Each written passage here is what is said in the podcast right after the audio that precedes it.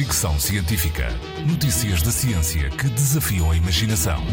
Com Isilda Sanches. O poder de um sorriso é grande, mesmo quando é amarelo. Um estudo conjunto das universidades de Stanford e Flórida, nos Estados Unidos, e da Universidade da Austrália do Sul, revela que o uso dos músculos faciais envolvidos em sorrir aumenta o sentimento de felicidade.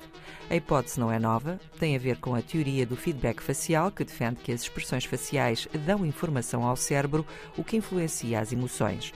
O estudo de que falo foi feito com quase 4 mil participantes de 19 países, a quem foi pedido que realizassem três testes: imitar sorrisos de atores que viam em fotos, mover os cantos da boca na direção das bochechas usando apenas os músculos faciais e meter um lápis na boca.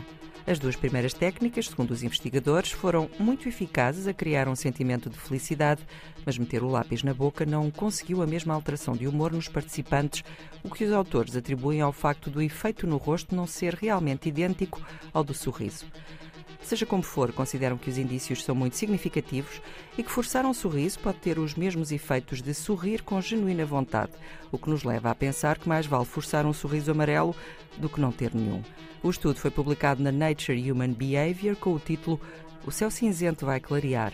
Faça uma cara feliz. Fricção Científica.